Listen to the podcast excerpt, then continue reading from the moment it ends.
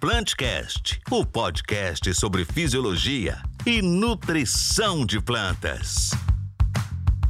Olá, ouvintes! Sejam muito bem-vindos a mais um episódio do Plantcast, o primeiro podcast sobre nutrição e fisiologia de plantas do Brasil. Neste episódio, abordaremos aspectos importantes sobre o tema agricultura estômatos abertos. Dessa forma, daremos uma atenção especial às plantas e, sobretudo, como elas comportam frente aos fatores de produção. Além disso, discutiremos também algumas práticas de manejo que favorecem o uso eficiente dos recursos e que maximizam a produtividade das culturas. Para tanto, recebemos hoje como convidado o Dr. Derli Henriques, professor do Departamento de Agronomia da Universidade Federal de Viçosa, em Viçosa, Minas Gerais.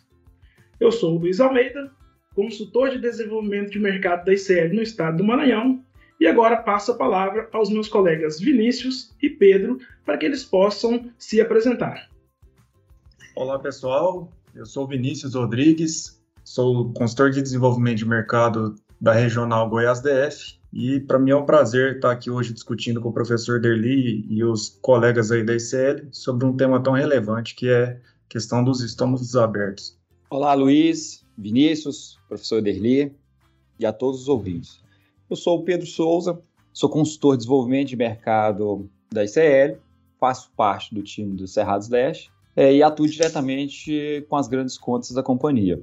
É uma satisfação estar dividindo esse podcast com vocês, em especial com o professor Derli. Muito obrigado, Vinícius e Pedro. É uma satisfação tê-los aqui hoje. Eu tenho certeza de que vocês irão enriquecer bastante a nossa discussão. Agora sim, vamos passar a palavra para o professor Derli Silva, para que ele possa se apresentar. É, é um prazer estar aqui falando sobre estômagos abertos e eu tenho certeza que com esse time nós vamos conversar bastante a respeito desse assunto e trazer informações, trazer pontos de vistas que sejam relevantes para que a gente possa conversar sobre a aplicação dessa tecnologia que nós estamos desenvolvendo, que é da agricultura estômagos abertos, para o crescimento e modernização do agro brasileiro. É um grande prazer estar com vocês nesse momento tão interessante. Muito obrigado por estar aqui conosco hoje, professor Derli. Tenho a plena certeza de que o senhor compartilhará informações muito importantes conosco e com os nossos ouvintes. Vamos então dar início ao bate-papo de hoje. Professor Derli, o senhor tem abordado e divulgado muito o conceito de agricultura estômago aberto. Antes de iniciarmos, o senhor poderia, por favor, explicar para os nossos ouvintes como funcionam os estômatos e qual o seu papel fisiológico nas plantas? Perfeito, Luiz. É, essa é de fato uma pergunta muito interessante. O que, que acontece? Eu tenho uma palestra, inclusive, que eu classifico o estômago como o grande maestro. Por quê? Ah, o que nós chamamos de agricultura é a interação planta, solo, atmosfera. Se nós não entendermos minimamente esse trio, que é extremamente importante, que está no cerne de toda tomada de decisão, nós vamos é, quase sempre vamos estar trabalhando, privilegiando um lado e privilegiando o outro. Mas, como eu disse, a agricultura é a interação do sistema solo, planta, atmosfera. E nesse conjunto todo que nós vamos estar pensando, focando no trânsito da água, na absorção de água e nutrientes, nós vamos ter o estômago como a válvula mestra. É ela que faz a conexão planta-atmosfera. E em fazendo a conexão planta-atmosfera, ela conecta planta-solo. Ora, então como que os estômatos funcionam? Hoje, inclusive, eu ouso dizer que a agricultura brasileira ela pode ser explicada dentro da agricultura estômatos abertos. Por quê? Na verdade, não é agricultura brasileira, é agricultura tropical. Ora, ah, quando nós focamos na atmosfera, eu estou pensando em luz, temperatura, umidade relativa e déficit de pressão de vapor. Esses quatro fatores são muito importantes. Lógico que o vento é um quinto fator bastante importante, ele tem sido citado em alguns livros e em alguns artigos, mas o vento vai trabalhar associando especialmente temperatura e umidade relativa. Agora, então, luz, temperatura, umidade relativa, déficit de pressão de vapor. De todos esses que eu citei, a luz é o mais importante, ela é o gerador de temperatura. E em cima dessa temperatura, trabalhando na umidade relativa, eu chego no déficit de pressão de vapor. O que, que é o déficit de pressão de vapor? É a força com que a atmosfera puxa água de qualquer superfície, inclusive da planta.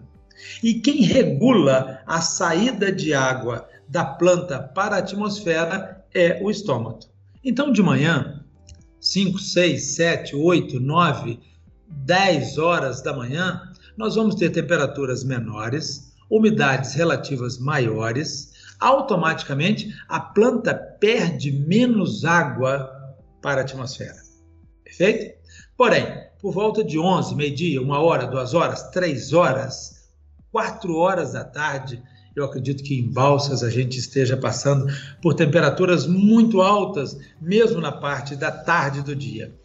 Nesses momentos, a temperatura sobe muito, a umidade relativa desce muito e a atmosfera demanda grande quantidade de água. Então, basicamente, toda a água que a planta consegue absorver, ela perde na forma de vapor para é, fazer com que a planta não sofra um estresse hídrico e térmico. Porém, nesses horários, 11, meio-dia, 1 hora, 2 horas, 3 horas, 4 horas, a demanda atmosférica é tamanha que a planta, para prevenir o dessecamento, o que, que ela faz? Fecha os estômagos. Que aí, fechando o estômago, para de perder água. Mas uma coisa importante que nós temos que entender é que de 85 a 97% de toda a água perdida é, na verdade, para controle térmico. Então, nesses horários, 11, meio-dia, 1 hora, 2 horas, 3 horas, 4 horas da tarde, a planta para de perder água, só que ela entra em estresse térmico. E também em estresse hídrico. Por quê? O estômago fechado, ele não perde água para a atmosfera, automaticamente o sistema radicular não absorve água e nutrientes. Então, no momento de máxima luminosidade, no momento de máxima temperatura, quando a bioquímica da planta, se estivesse em condições ambientais favoráveis, ela estaria produzindo a milhão, como, como se diz na nossa gíria produtiva, a planta, na verdade, está sofrendo um duplo estresse, que é o estresse hídrico e o estresse térmico. Depois das quatro horas, a temperatura baixa, o déficit de pressão de vapor reduz, a demanda por água na forma de vapor da atmosfera reduz também e o estômago volta a abrir e a planta volta a fazer fotossíntese.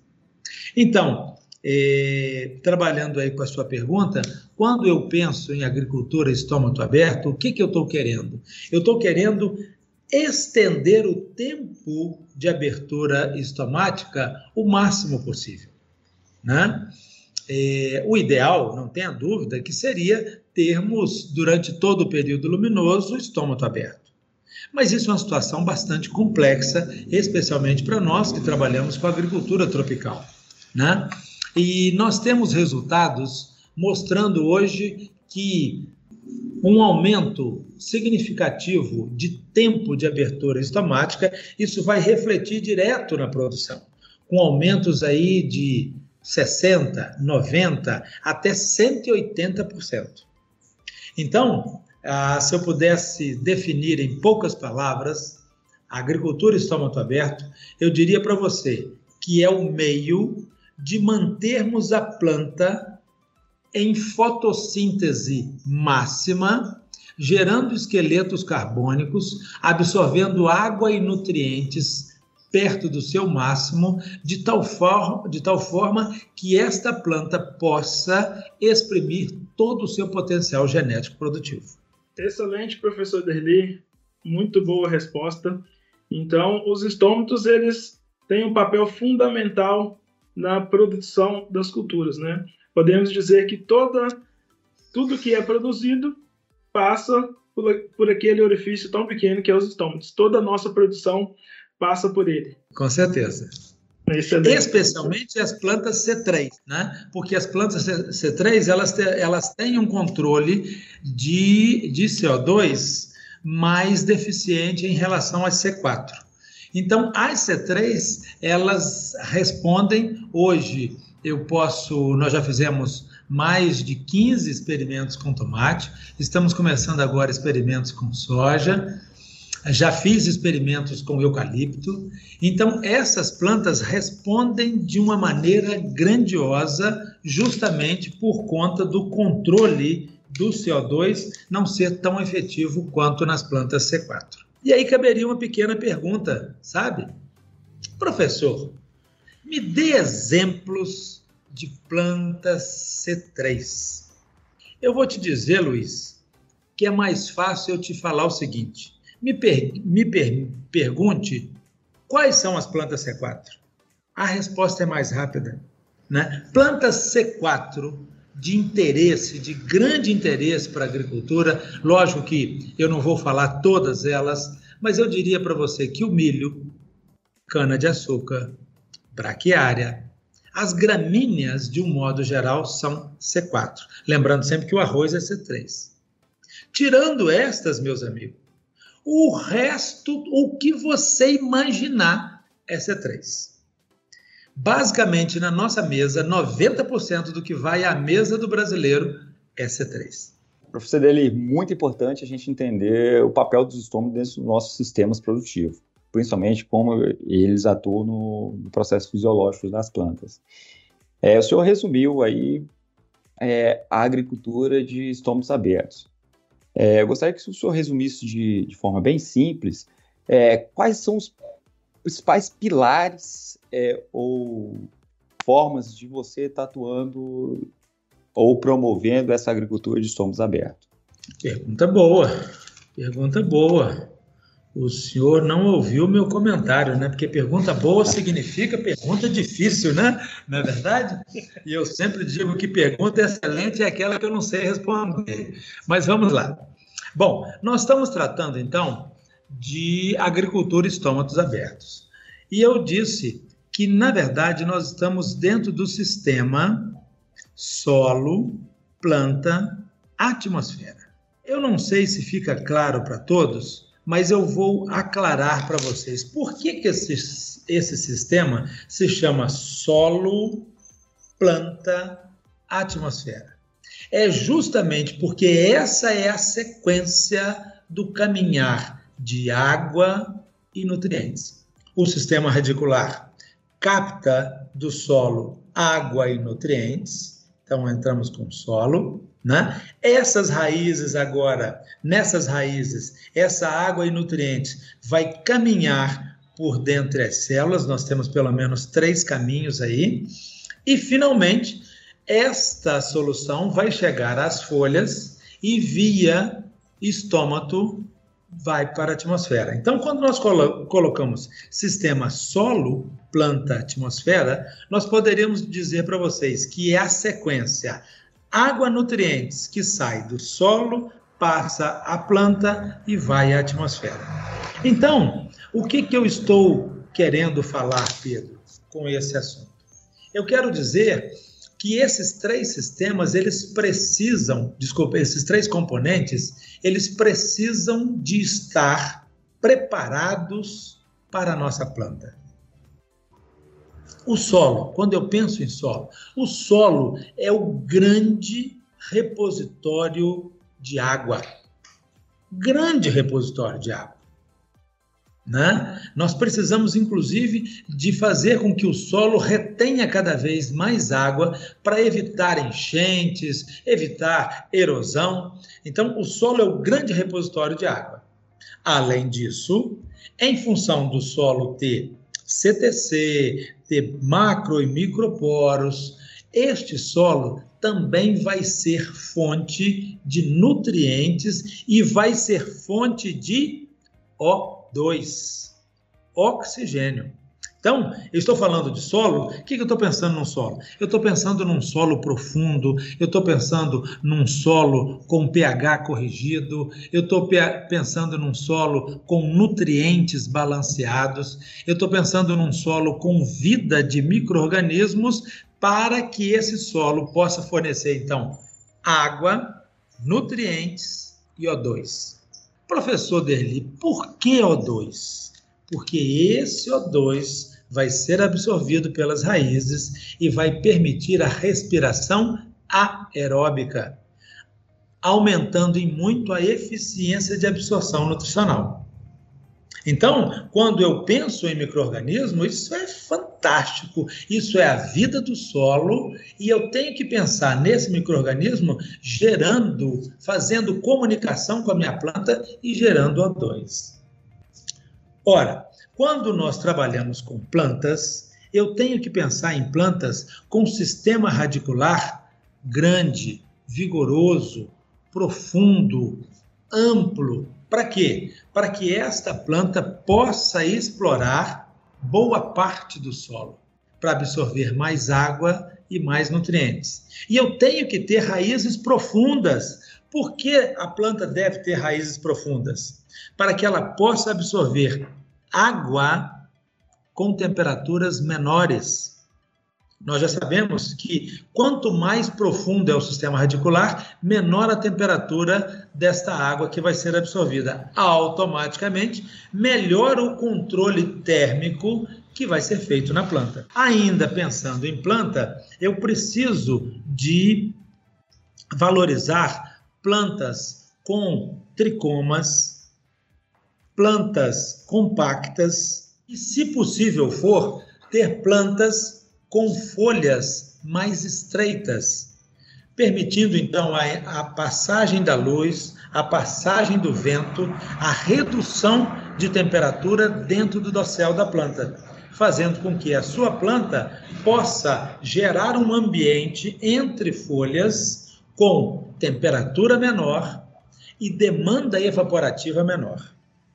Aí nisso, a minha planta vai ter que absorver menos água para controle térmico e automaticamente o estômago vai ficar aberto por mais tempo. E a nossa atmosfera? O que dizer da atmosfera? Aqui em Minas Gerais, Pedro, a gente diz o seguinte: manda quem pode, obedece quem tem juízo. O grande senhor desse sistema solo, planta, atmosfera, especialmente no tocante à água, é a atmosfera. E a atmosfera, nós estamos falando de 17 quilômetros. E a agricultura brasileira hoje avançou muito, então uma coisa impressionantemente boa. Nós estamos trabalhando em cima de áreas que a gente não tinha pensado antes. Então, automaticamente, meu amigo, nós estamos trabalhando com muita luz, com muita temperatura, e automaticamente essa temperatura trabalhando em cima da nossa umidade relativa e com muito déficit de pressão de vapor, ou seja, com muita, demanda de vapor por parte da atmosfera. Eu sempre digo o seguinte, que a atmosfera não tem como eu modular. Ela é muito grande, eu tenho que aprender a conviver com ela. Então eu vou usar os outros fatores, quais sejam solo e planta para conviver e para explorar de forma eficiente a atmosfera. Então eu tenho que montar um perfil de solo? Tenho. Eu tenho que ter um perfil físico, um perfil hídrico, um perfil térmico, um perfil que permita a essa planta descer esse sistema radicular o máximo que pode. E eu tenho que ter plantas que também me permitam modular essa população de plantas para que eu possa gerar entre plantas dentro do dossel uma outra atmosfera, uma atmosfera que permita a planta ficar por mais tempo com estômatos abertos, ou seja, uma atmosfera com umidade relativa dentro do dossel um pouquinho maior do que a umidade relativa da atmosfera. Eu acredito que esses sejam os pilares e como a gente pode trabalhar com eles. Muito interessante, professor. Então, a ideia da agricultura estômagos abertos é trabalhar não somente um único fator e se ou focar em poucos fatores, é focar no ecossistema como um todo, abordando desde a parte climática, genética de materiais, parte de entre a parte solo abordando a parte biológica, entre outros fatores, se assimilando muito à lei do mínimo, o fator que tiver prejudicando em maior grau a sua produtividade limitará é, é, essa produção. Sim, perfeito. Você disse muito bem. É, especialmente quando a gente trata de perfil químico do solo, eu uso claramente a lei do, do, do mínimo. É, eu, eu, terminei agora uma série de experimentos com uma tese de doutorado e continuamente o aluno me perguntava, professor, então quer dizer que o primeiro elemento que nós temos que trabalhar é fósforo? E eu dizia, não. O primeiro elemento que eu tenho que trabalhar é o que mais está em falta. É justamente a lei do mínimo. Né? Agora, eu tenho que lembrar o seguinte: o meu foco maior é planta.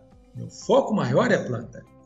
E uma coisa muito importante que a gente precisa de lembrar é que todos nós que trabalhamos, nós queremos e fazemos jus a ter lucros.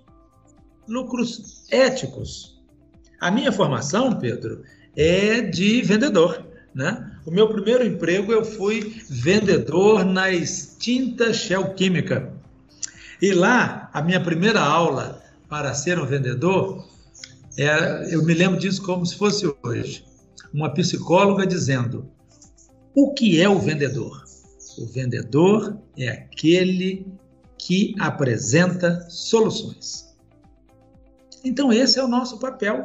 Quando nós temos informações que geram soluções, que geram novos patamares, ou soluções que geram pensar, refletir, para que a gente possa, em conjunto, ah, o lado teórico com o lado prático, chegar numa resposta nova, para mim, essa é a grande associação. E hoje, eh, particularmente, eu fico muito feliz quando estou trabalhando com o pessoal da soja. Eu vou dizer soja porque eu eu tenho tido um bom contato com essa turma.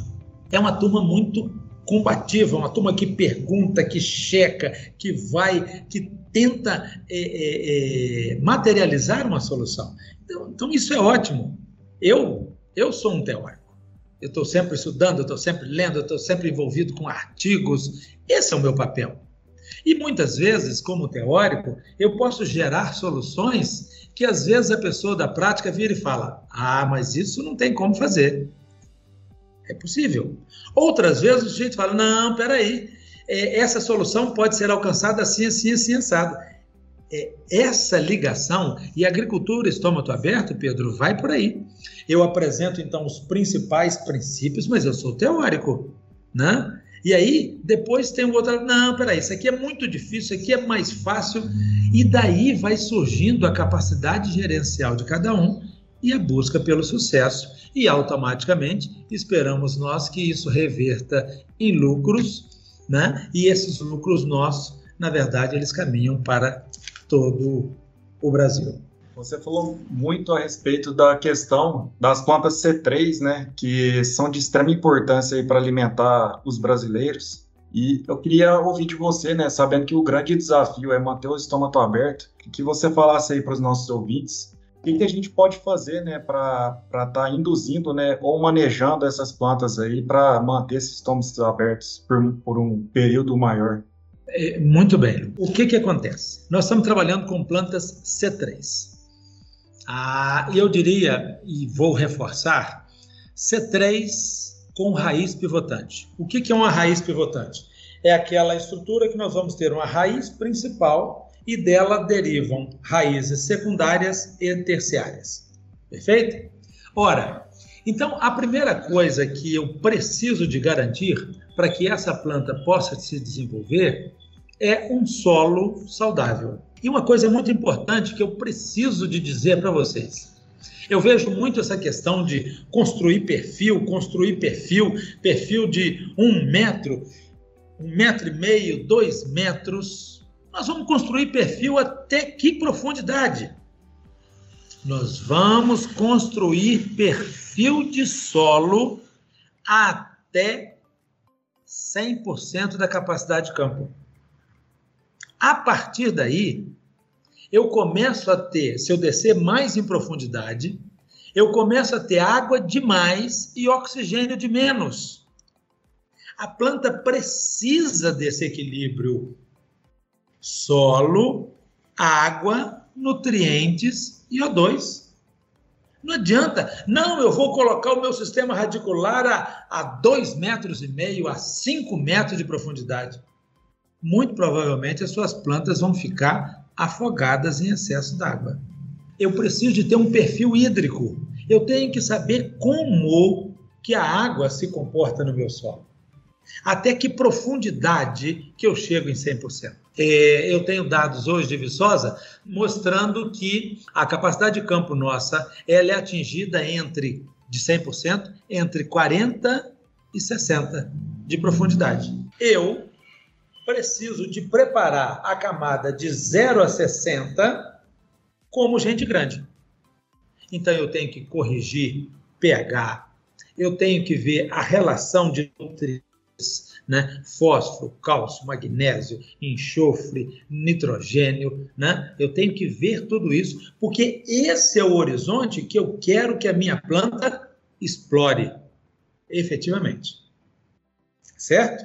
Então, eu estou trabalhando com planta C3 de raiz pivotante. Qual a primeira coisa que eu fiz? Controle ou perfil hídrico.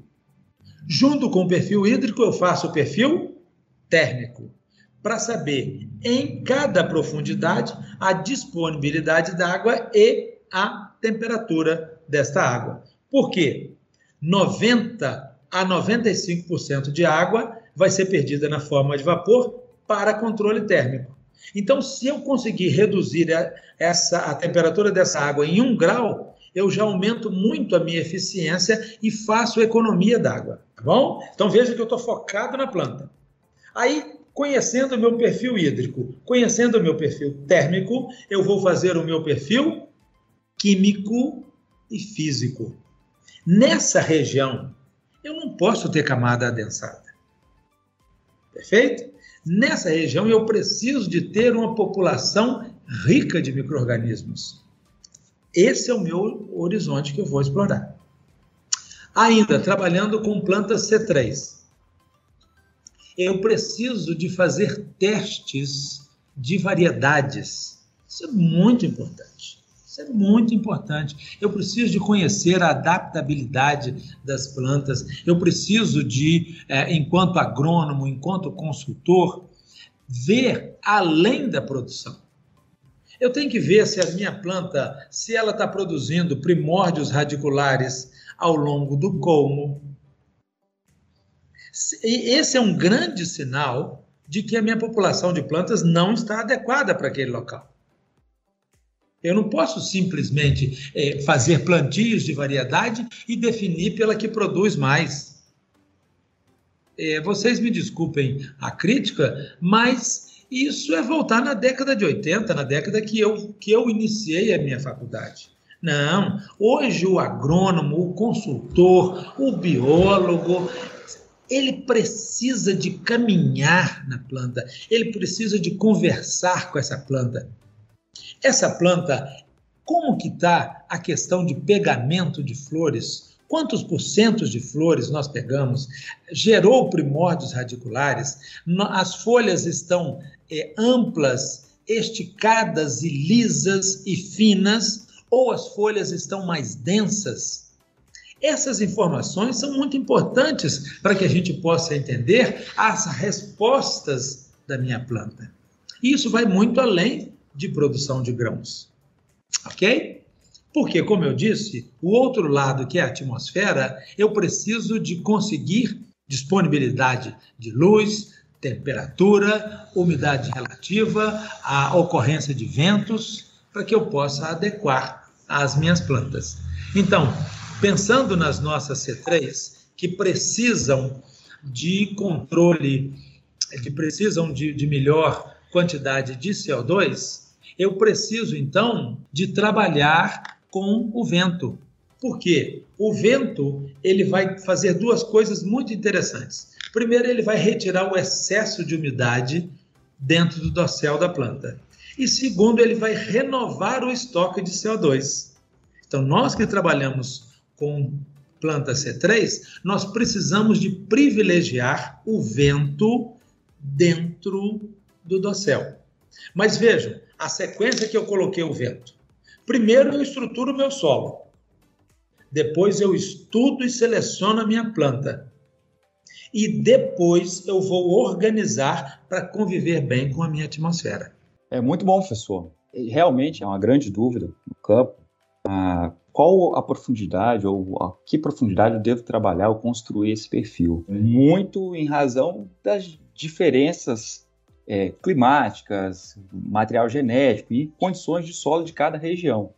E essa sua resposta nos dá uma ideia de que é o agrônomo, o cara tem que andar na roça e identificar as especificidades de cada sistema, ler o, as condições do meio e, e tomar a sua decisão. Exatamente isso. Você falou perfeito.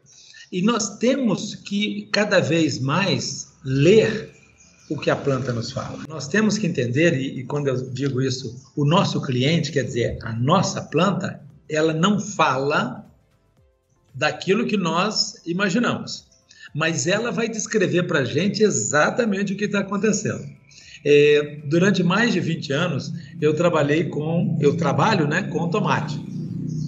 Então eu sempre digo o seguinte: o tomate é um grande fofoqueiro ele me conta tudo o que aconteceu, ele chega até a me falar as datas quando aconteceu. E a soja vai pelo mesmo caminho, mas eu preciso então de aprender a ler. Agora, se nós voltarmos e ficarmos só lá naquela história de é, produção, produção, produção, produção, essa é uma análise que eu perco, não, não resta a menor dúvida que produção é a principal característica, mas eu perco muitas informações para gerar novas e maiores produções. E agora a pergunta do milhão, né? Quais são os estímulos fisiológicos ou nutricionais que nós devemos fazer aí para as plantas para promover, né, então, esse melhor enraizamento e estar tá aliado aí à agricultura do estômago aberto? Nossa, essa foi a pergunta de um milhão, hein? Muito boa, muito boa mesmo. Vamos lá quais estímulos e o que, que a gente pode fazer, né? Essa é a grande pergunta, né? O que, que a gente pode fazer para minorar esse problema?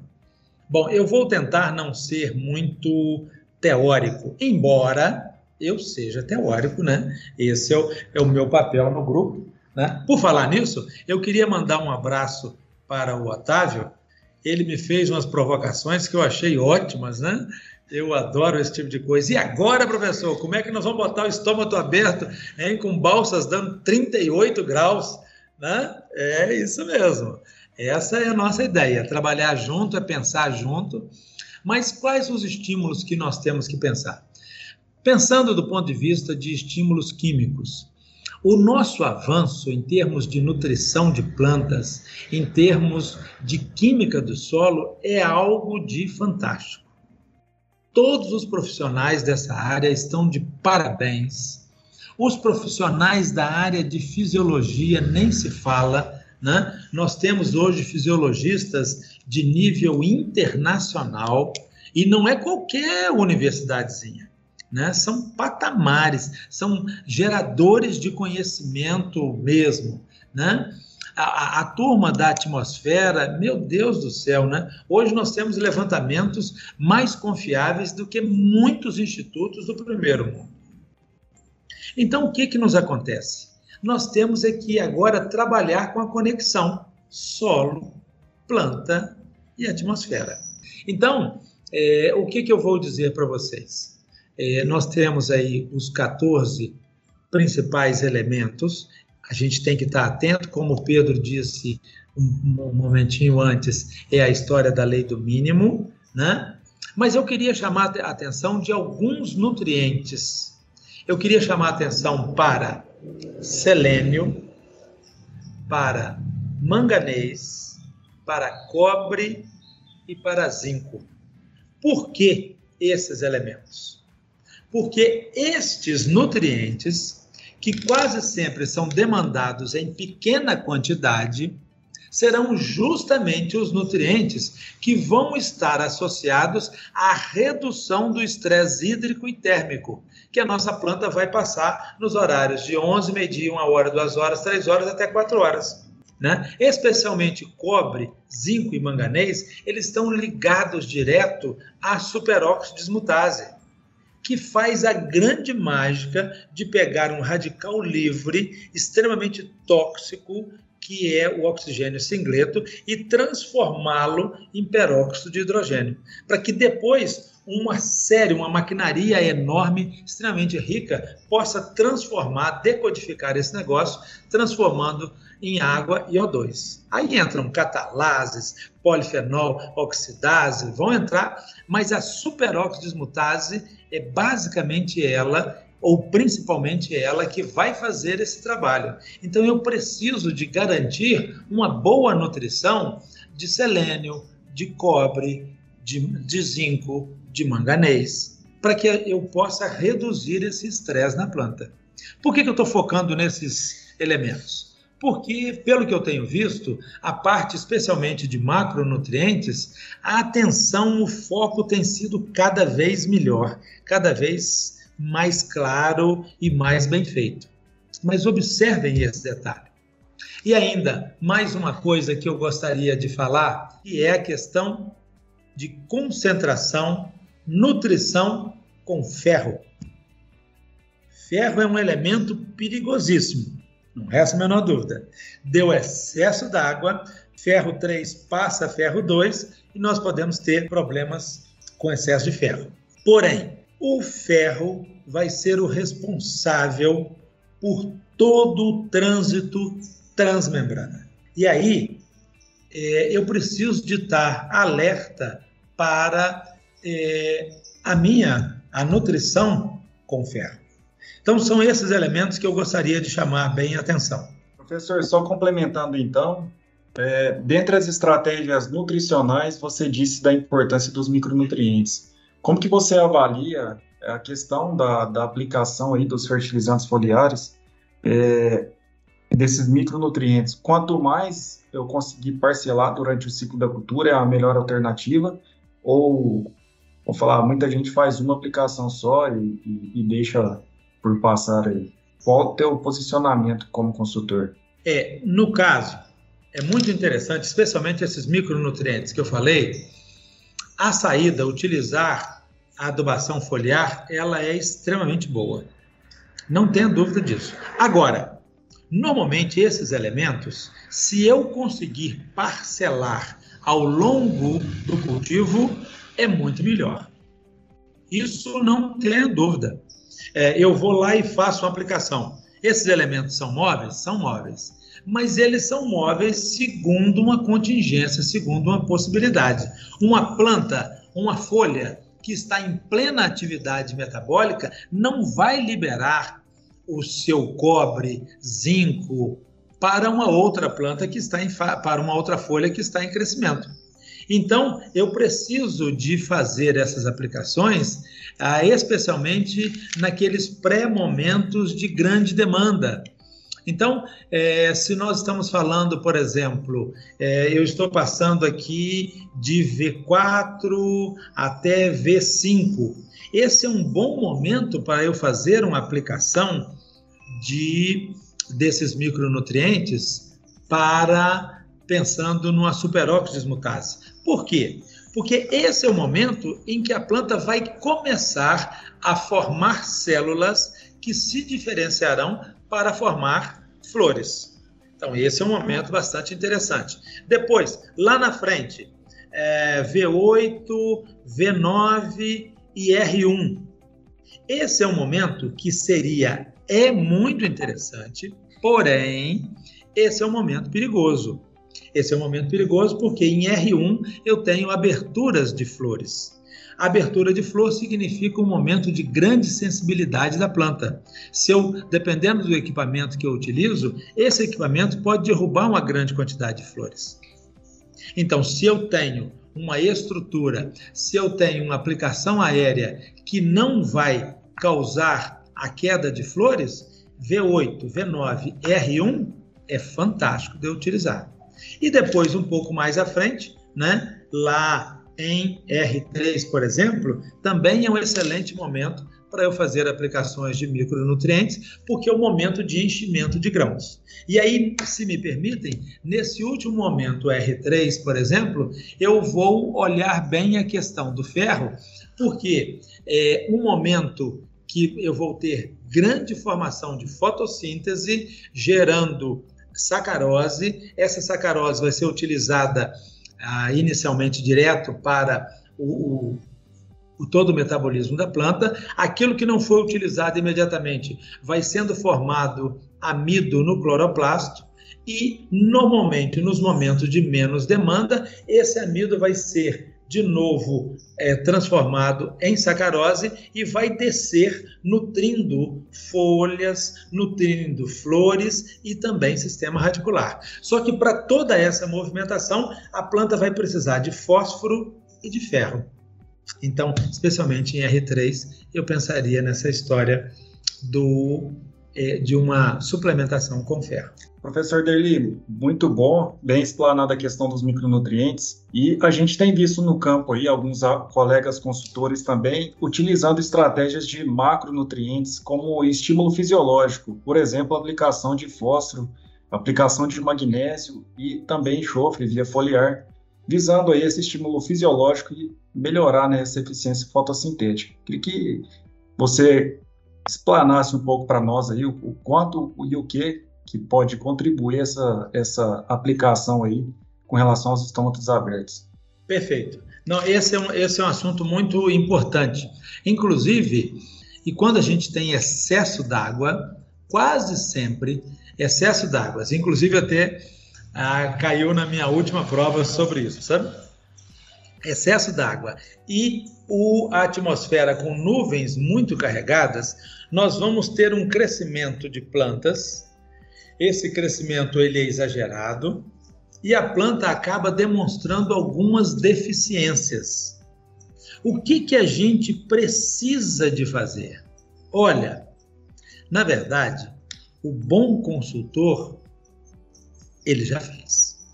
Por quê? Eu tenho que prevenir esse tipo de coisa. Então, nós estamos falando de fósforo. O fósforo é um elemento extremamente importante, né? É ele que vai compor o ATP, que é o principal, a principal energia da planta. Eu vou ter cálcio, magnésio. Magnésio, um nutriente que nós não podemos esquecer, tanto via solo quanto é, mesmo aplicações como coadjuvante em foliares, mas normalmente a quantidade desses macronutrientes eles nos demandam e nos levam para aplicação via solo. O magnésio, meus amigos, é cofator de diversas rotas metabólicas. Todos nós vamos pensar lá na molécula da clorofila, né, nos anéis pirrólicos e magnésio, mas o magnésio é muito mais que isso. Então eu tenho que estar atento a esse tipo de coisa. Né? Eu tenho que estar atento a um boro, especialmente para a translocação de via floema, por exemplo. Outra coisa muito importante também, a planta, o, o boro, ele é mais móvel do que o cálcio. Então a planta vai jogar com cálcio e boro, tentando solucionar a maioria dos problemas. Porque boro e cálcio são dois amigos, são quase dois irmãos gêmeos as principais ações que o cálcio faz, o boro também faz. Lógico que quando eu trato de pectatos de cálcio, a camada, a capacidade de cola desse pectato é muito maior do que o pectato de boro, os boratos, né? Mas ah, para todas as outras elongamento de fusos acromáticos, translocamento tra ou, ou, ou transporte via floema, o boro vai ser muito utilizado. Outra coisa que você citou, que é a questão do enxofre. Né? Nós temos que lembrar lá da ferridoxina, lá na, no, no esquema em Z da fotossíntese, a ferridoxina ela vai ser muito importante para a absorção de ferro, por exemplo, para a absorção de enxofre, né? Então você vê que tem uma conexão. Quando eu penso é, em nutrição, eu tenho que pensar de modo equilibrado em todas essas plantas. E eu deixei propositalmente por último o potássio, porque o potássio não vai, não vai fazer parte de nenhum elemento fixo, mas é ele que vai regular, na verdade, a abertura e fechamento estomático. Sem potássio, não há fotossíntese, não há absorção de CO2 e essa planta não cresce, não produz. Então, nós temos que pensar em macronutrientes com certeza, para que essa planta possa trabalhar. Não, não, eu não posso pensar, ah, eu vou focar esse ano em micronutrientes. Não, eu tenho que focar em nutrição de plantas. E nutrição de plantas envolve planta, solo e atmosfera. Professor Derli, muito obrigado aí pelas, pelas respostas muito completas, né? Deu para entender bastante aí ó, a questão dos estímulos é, fisiológicos e nutricionais às plantas, né? Com o objetivo principal é, de manter essas plantas com os estômagos abertos por um período maior de tempo e aumentando assim a produtividade. Uh, atualmente, a gente observa assim uma grande discussão acerca da utilização de solutos compatíveis para prevenção de estresses em plantas. É, o senhor poderia explicar aos nossos ouvintes né, o que são esses osmoprotetores ou solutos compatíveis e como eles atuam nas plantas do ponto de vista fisiológico? Perfeito. É, os osmoprotetores, como o próprio nome sugere, eles vão trabalhar na parte que regula a questão de água.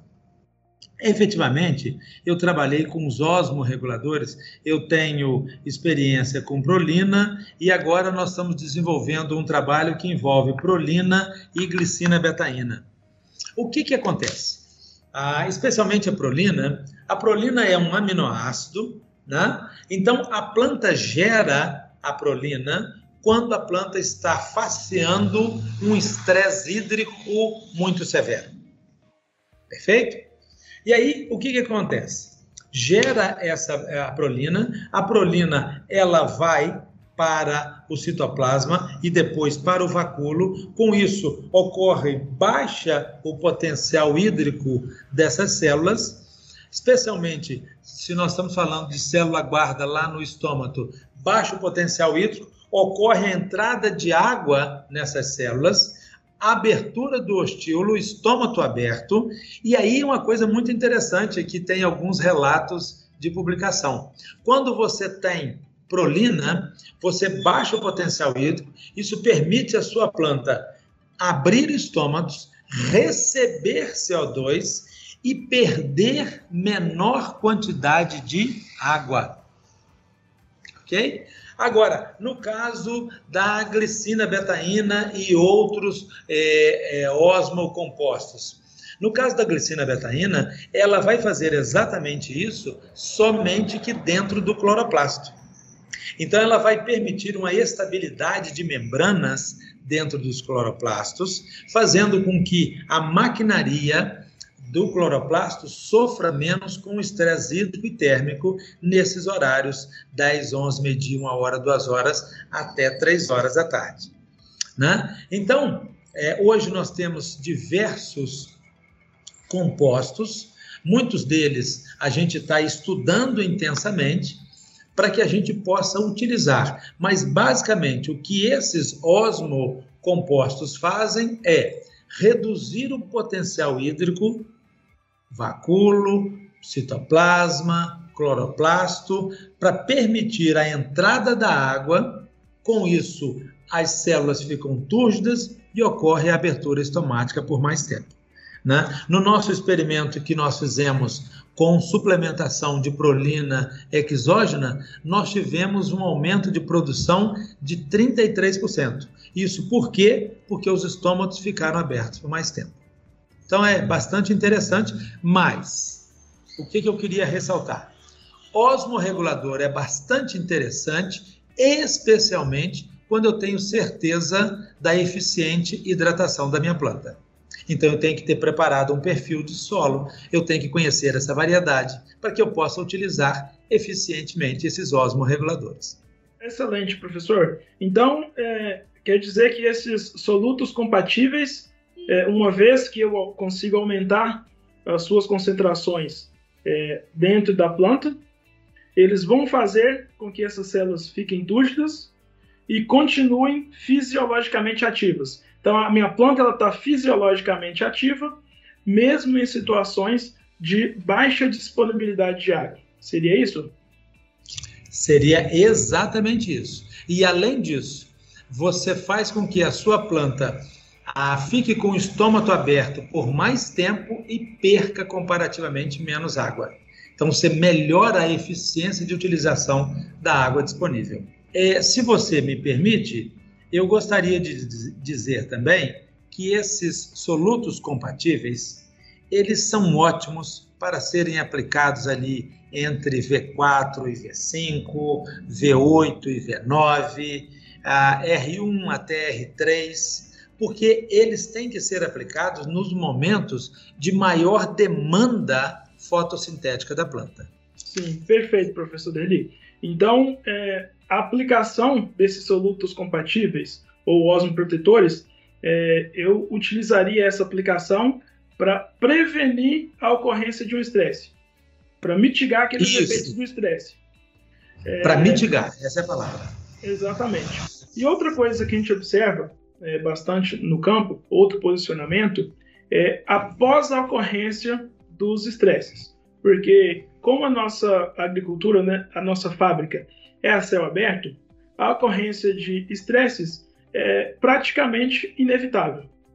E quando dá a ocorrência desses estresses, nós observamos que um posicionamento recorrente é a utilização de complexos de aminoácidos combinado com um complexo de macro e micronutrientes, para que a planta é, se recupere mais rápido desses estresses abióticos. Então, neste cenário, nós uh, um manejo, é, digamos que próximo ao ideal né, para o estresse seria a sua prevenção com aplicação de solutos compatíveis. Caso esses estresses ainda venham a ocorrer, eu posso fazer uma recuperação das plantas com aplicação de um complexo de aminoácido combinado com um complexo de macro e micronutrientes. Seria, seria isso?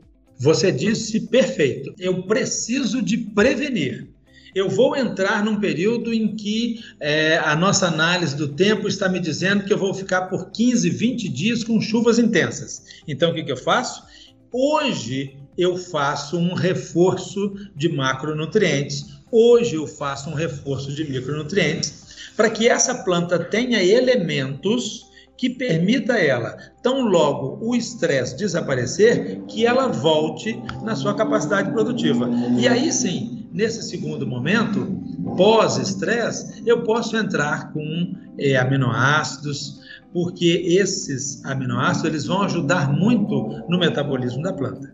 Professor Derli, uma outra pergunta que o pessoal faz muito para a gente é se faz isolado esse osmorregulador ou, ou nós fazemos ele num complexo aí de aminoácidos, conforme o Luiz comentou?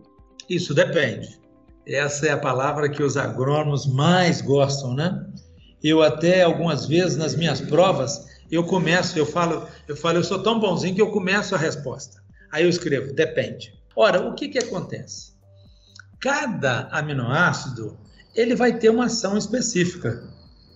Então, eu tenho aminoácidos que são osmorreguladores, né? eu citei aí o caso da prolina. É, a, a, glicina betaína não é um aminoácido, né? É, é, mas ela vai atuar muito próximo de uma prolina também, só que atuando em outro nível na célula, ok? Então, a gente tem essas funções. Quando você faz um, um complexo de aminoácidos, você precisa de saber e conhecer individualmente as funções de cada um deles. Porque nós vamos ter aminoácidos que estimulam a retirada de nutrientes, né, de carboidratos do cloroplasto para a planta, eu vou ter é, é, aminoácidos que estimulam o crescimento radicular, eu vou ter aminoácidos que ajudam na maquinaria de estresse hídrico e térmico. Então, é desde que você conheça as funções e saiba exatamente por que, que você está recomendando aquele complexo, o complexo pode ser usado sem problema nenhum. É, eu, como eu sou um novato nesse estudo aí de soja, eu vou preferindo trabalhar com osmorregulador por osmorregulador. Perfeito? Mas, desde que você os conheça, você pode sugerir os osmocomplexos, não tenha dúvida disso. É, muito obrigado, professor Derli, é, pelas suas respostas precisas. E agora, né, caminhando é, para o encerramento do nosso Plantcast hoje, após a abordagem de todos esses pontos tão importantes, né, Derli, qual seria aí a mensagem que você deixaria para os nossos ouvintes? Fique à vontade aí para mandar uma mensagem para eles. Eu, mais uma vez, gostaria de agradecer a oportunidade, Luiz, Vinícius, Pedro, agradecer a ICL, é muito, muito bom estar aqui e poder conversar com vocês.